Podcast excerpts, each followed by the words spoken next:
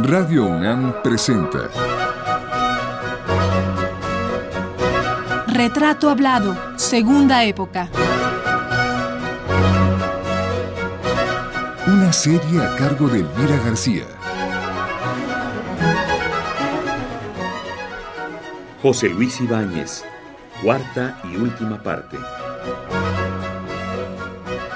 Amigos, con este programa concluimos la serie dedicada al maestro de teatro José Luis Ibáñez. Ha sido la nuestra una veloz revisión de algunos de los aspectos relevantes de la obra por él realizada y sin duda que hemos dejado fuera de este recuento puntos importantes de su trayectoria. El tiempo radiofónico es siempre limitado para abarcar una trayectoria tan completa como la de este gran creador que ha sido José Luis Ibáñez.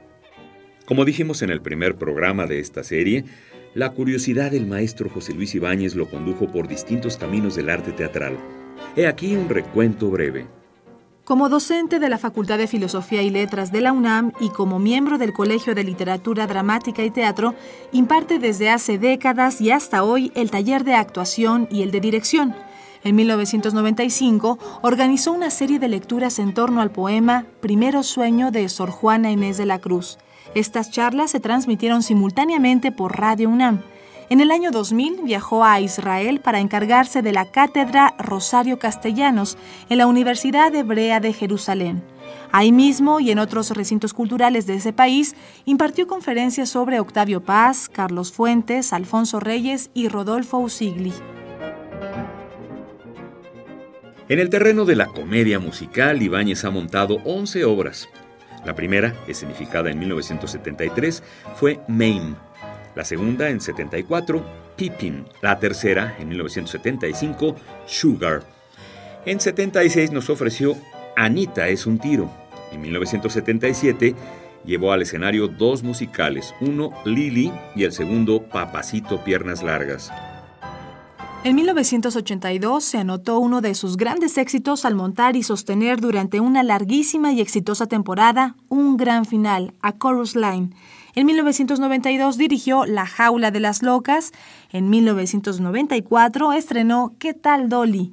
y en 1998 cerró su ciclo como director de este género con la puesta en escena de Hermanos de Sangre. Pero dejemos momentáneamente esta enumeración y vayamos a charlar con el maestro Ibáñez, quien por cierto en el año 1999 impartió en el Colegio de Teatro un curso en seis sesiones sobre la comedia musical, tema que le apasiona. Los que estamos fuera de, de, este ambiente y de estas personas, de la vida de estas personas, este, eh, juzgamos de manera muy ligera. Pensamos que artistas como Julisa, o como, bueno, Silvia Pinal no, porque tiene una trayectoria en teatro, en cine, en, etcétera. Que artistas como Jacqueline Andere son más este superficiales, son No, son torres poco, de poco ¿Sabe por qué? Primero que nada, nunca se engañaron respecto de su vocación. Cada una es muy distinta. Usted no las confundiría jamás. Oh, claro. Y cada una tiene trayectorias y logros afortunadamente bien característicos para cada una. Pero las tres tienen en común que nunca se equivocaron de su vocación. Su vocación era esa y sabían que eran primeras figuras desde que nacieron. Y fueron asumiéndolo. Entonces, a- por- las primeras figuras, si encuentran su órbita muy pronto, es bueno para el mundo y para ellas. ¿sí? También así fue María Félix. ¿Usted se imagina a María Félix haciendo la lucha en otra cosa? Pues no. Ella inmediatamente entró en su órbita, como Silvia, que no lo estaba inmediatamente, sin embargo, nunca ha dejado de trabajar desde el primer día. Y pronto empezó a hacer, se dieron cuenta de que ahí estaba pues el oro puro que había llegado allí. Bueno, igual Jacqueline, igual Julisa.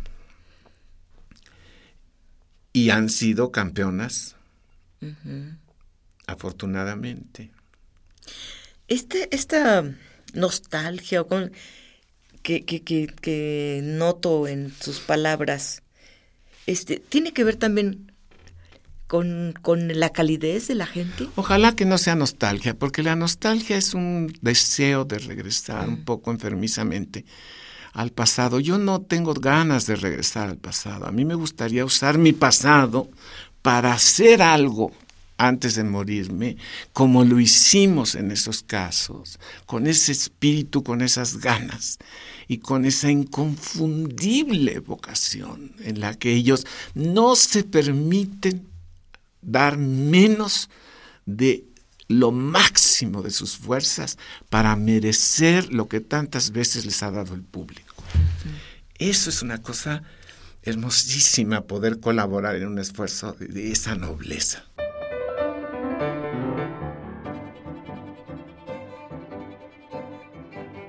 Y seguimos con el recuento de tareas realizadas por José Luis Ibáñez.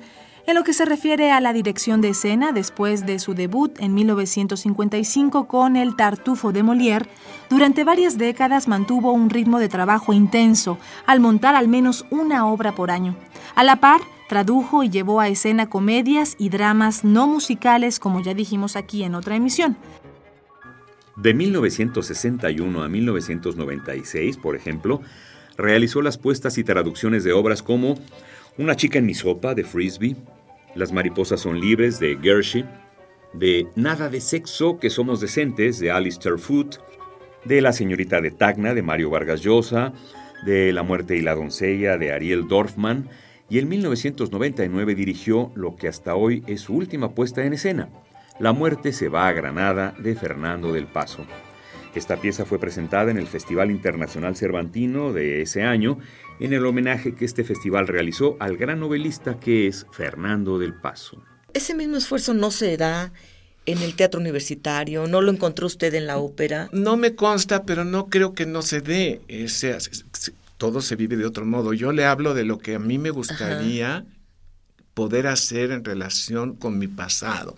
Y mi pasado no es para que se repita en nada, sino al contrario. Entonces, ¿cómo se le dé a cada quien en su ocupación su propio encuentro entre su vocación y la de los demás, eso, esa historia yo no la ni, tendría la menor intención de generalizarla. Es decir, en el teatro regreso, de, regreso a la frase de Cantinflas, que es eh, leccionadora para todos los mexicanos y para muchos más que mexicanos, vámonos distinguiendo.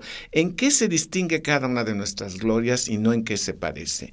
Entonces, a mí se me ha dado la fortuna de estar cerca y de colaborar con verdaderas glorias, orgullos de nuestra profesión, de, de las, en fin, yo nunca me hubiera imaginado cuando yo tuve mi niñez orizabeña que iba yo a, vivir en, esta pluralidad de gloria, o sea, glorias, ¿no?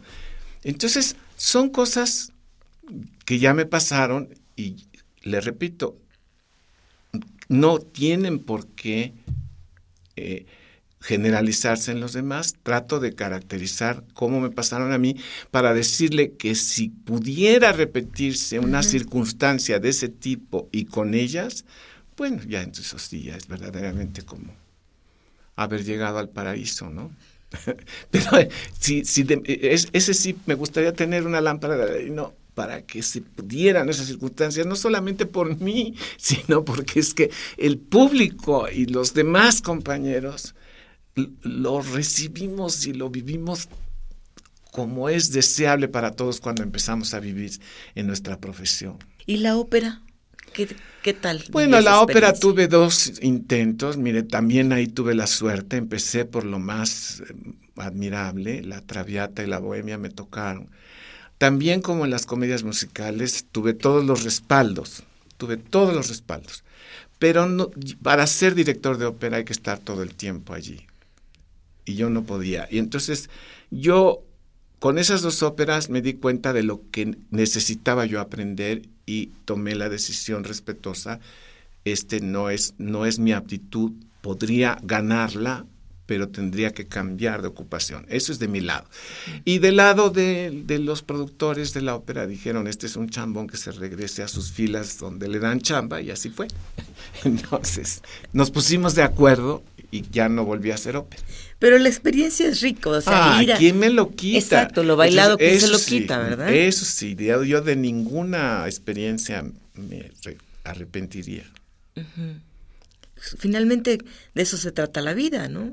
Finalmente le doy las gracias de que me dé oportunidad de, de, como lo he hecho y pero que no sea demasiada impertinencia para quienes la acompañan en su programa, pero sobre todo porque viendo el elenco que usted ordinariamente presenta aquí, más agradecido me siento de que me haya incluido en esa lista que sí es verdaderamente ilustre. Entonces, con tantas personas realmente serias y valiosas, pues tengo esta nueva suerte de ser incluido entre ellas. ¿eh?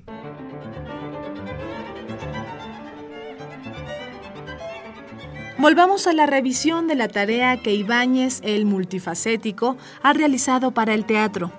En lo que se refiere al clásico, que ya hemos dicho es una de sus pasiones, nuestro invitado ha dirigido La fierecilla domada de William Shakespeare, El cantar de los cantares de Salomón en versión de Fray Luis de León, La gatomaquia y la moza del cántaro de Lope de Vega, Fábula de Polifemo y Galatea de Luis de Góngora, Sueño del juicio final de Quevedo y Mudarse por mejorarse de Juan Ruiz de Alarcón.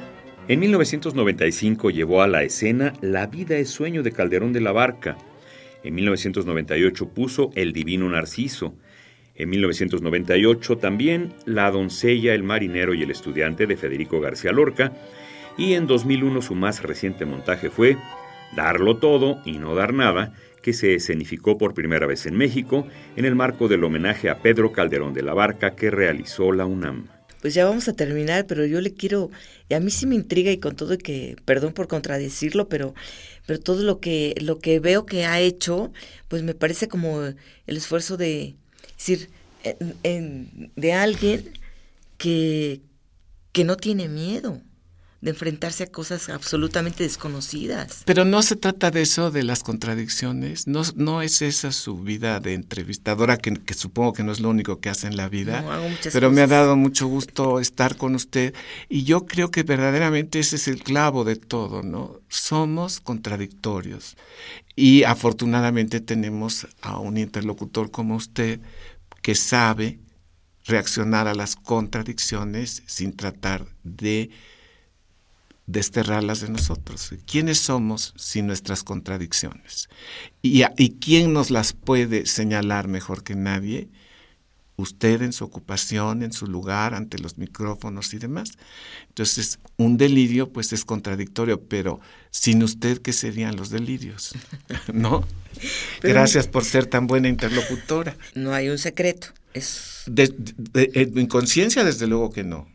Yo de por qué dependería de un secreto, de un secreto, pues, no sé, cosas de la ciencia o del dinero, pero yo... Ha estado dispuesto, digamos. Eso sí, eso qué bueno que lo dice usted, eso se lo aprendí a Hamlet. Ya había yo reaccionado así, pero el que me dio la frase, él lo dice, estar dispuesto. The readiness is all. A mí esto me parece formidable. Claro. Yo creo que ahí está el, el punto clave para, para poder hacer muchas cosas. entre usted. El mismo Shakespeare lo dice, los actores, la gente en el teatro es como en la vida, tiene su entrada y tiene su salida, pero tiene usted, esa es la otra cosa, si le sirve, que me ha enseñado el teatro, a responder a mi pie.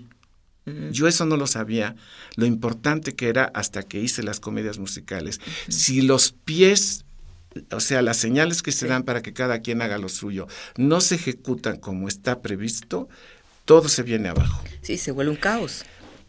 A veces no, pero, pero en general todo se vuelve otro problema, ¿no? Uno tiene que responder a su pie y eso es lo que uno aprende en el teatro profesional cuando tiene que mantener que su entrada depende de una señal y su salida depende de una señal y tiene usted que averiguar por dónde va a entrar y con qué pie va a salir, ¿no? Y eso es una gran lección para la vida. ¿Le la señal y reaccionar en el momento que le toca su señal, no antes, no después. Pero identificar la señal es difícil, yo creo, ¿no? No, porque no todo el mundo lo puede bueno, bueno, esa es la educación, ¿no? Estamos hablando, pertenecemos a una institución, estamos dentro de la UNAM, no estamos en el desamparo total. si, si algún lugar está amparado, es un gran amparo, es este, nuestra UNAM, ¿no? Y aquí dependemos de nuestra... Eh, eh, quiere decir que si estamos aquí tenemos las señales, como a usted le dan la señal para que empiece su grabación. En el terreno del cine, ya habíamos mencionado que el maestro Ibáñez en 1965 llevó al celuloide la obra literaria Las dos Helenas que escribiera Carlos Fuentes. Ese cuento, por cierto, que es un relato de Elena Garro y su hija Elena Paz, quienes en ese tiempo causaban furor y levantaban críticas a causa de su singular forma de ser. En la radio, entre 1961 y 1964, Ibáñez montó obras de teatro clásico de los siglos de oro. En lo que se refiere a la ópera, la incursión de Ibáñez en ese complejo territorio está marcada por dos momentos. El de 1983, cuando montó La Traviata de Verdi, y el de 1989, cuando llevó a escena La Bohemia de Puccini. En ambas, los resultados no pueden decirse que hayan sido exitosos. Le voy a hacer dos preguntas. Las que quiera. Que pueden ser consideradas un poco cursis le pido que me disculpe. Esos son sus juicios, no míos. Bueno, ok. ¿Cómo quiere que México lo recuerde? Ah, yo no, no, no, mire, no sé, porque no tengo deseos de que sea. Pero no estamos hablando del pasado, estamos hablando del futuro. Por eso, si voy a ser recordado, eso no depende de mi voluntad. Entonces, ¿para qué me esfuerzo? No. ¿Usted cree que no va a ser recordado? No, no deme, deme el chance de que no haga yo esfuerzos por eso, ¿por qué no? ¿Usted cree de que todas maneras no dependerá de lo que yo diga. Mejor, como siempre, lo que, lo que digan de mí, eso se lo aprendí a Silvia Pinal. Ella me dijo, mira, nosotros no somos lo que decimos de nosotros, somos lo que dicen de nosotros. Claro que ese nosotros no es universal. Eso, usted entiende bien que, nosotros son sin ninguna discriminación. Es decir, nosotros las figuras como ella. Pero tiene razón, es decir, si es un ícono, si es una estrella, es lo que dicen de ella. Porque cuántos dicen yo soy fulano de tal y nadie te hace caso, ¿no? Entonces, por eso le digo, si usted me permite que reconozcamos que el futuro no depende de mi voluntad, sí podemos reconocer en este momento de despedida que lo que ya sucedió, eso sí ya es inamovible y lo que va a suceder lo vivo con los mejores deseos cada día, con muy buenos recuerdos porque me regresa lo bueno de todo lo que ha pasado, con la certeza de que ahí está todo eso para referenciarlo y no para estarlo restregando en la atención de los demás, y abrirme a lo que siempre es el futuro, la incertidumbre. Entre los premios y reconocimientos que ha recibido el maestro Ibáñez se cuentan los siguientes. El Heraldo como mejor director por la obra Mudarse por Mejorarse, así como el galardón compartido por la película Amor, Amor, Amor en el concurso experimental cinematográfico. En 1989 acepta el reconocimiento que le otorga su ciudad natal, Orizaba, que lo distinguió como hijo predilecto. Y de 1997 a 2003 fue distinguido como miembro del Sistema Nacional de Creadores. Y la última pregunta, ¿usted es feliz? Yo creo que he tenido muchos momentos de felicidad. Decir que estoy feliz me parecería un poco arrogante, a lo mejor valdría la pena hacerlo, pero no me atrevería, porque no sabría cómo comprobarlo. No sé si le estoy contestando la verdad o la mentira o ganas de presumir, pero sí, en mi, en, eh, viendo mi lista se puede usted dar cuenta que he tenido muchos momentos de felicidad compartida. La felicidad es porque yo soy muy solitario, pero no se crea que eso me da felicidad. Me da cierto grado de firmeza, pero no necesariamente felicidad.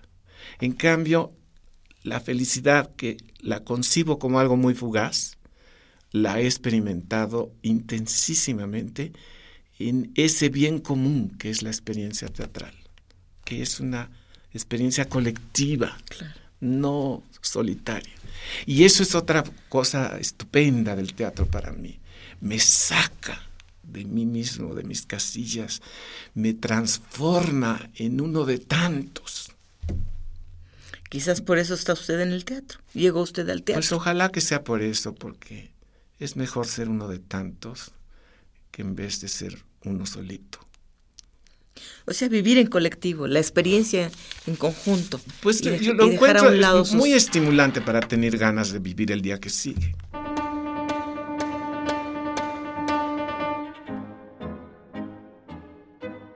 Pues amigos, ya estamos a punto de cerrar este retrato hablado del maestro José Luis Ibáñez.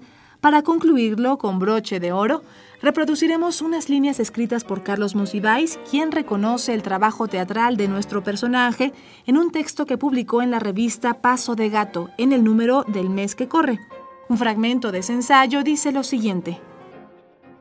Ibáñez, y esta es una de sus constantes, ve en el teatro a la experiencia comunitaria por excelencia y estructura sus puestas en escena con rigor y método, se trate de obras sencillas o complejas, de comedias musicales con música de Jerry Herman o del Divino Narciso de Sor Juana, de Maine, el hiperéxito de Silvia Pinal, o de Diálogo del Amor y un Viejo con los extraordinarios Beatriz Sheridan y Claudio Obregón, de La Jaula de las Locas o de sus lecturas muy inspiradas de poetas, Paz, Tablada, Pellicer, Novo.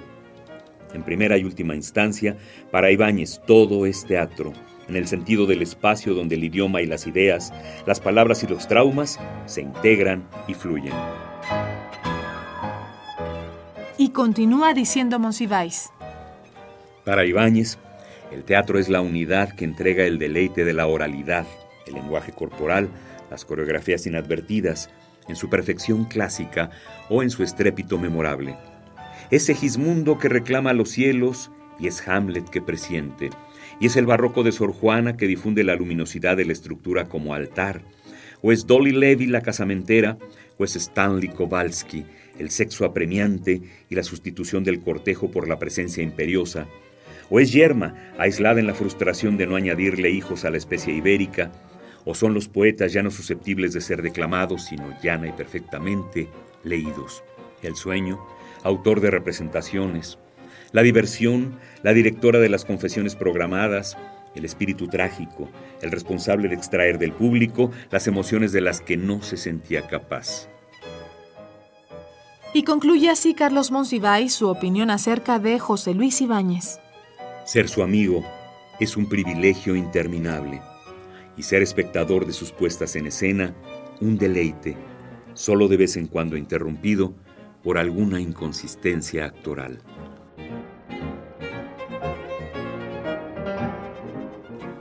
Con este reconocimiento de un creador a otro gran creador, cerramos esta emisión.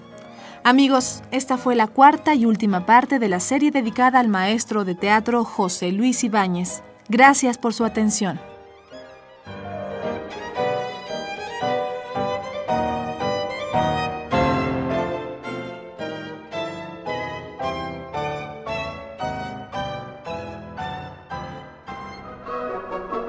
Radio UNAM presentó Retrato Hablado, Segunda Época. Una serie a cargo de Elvira García.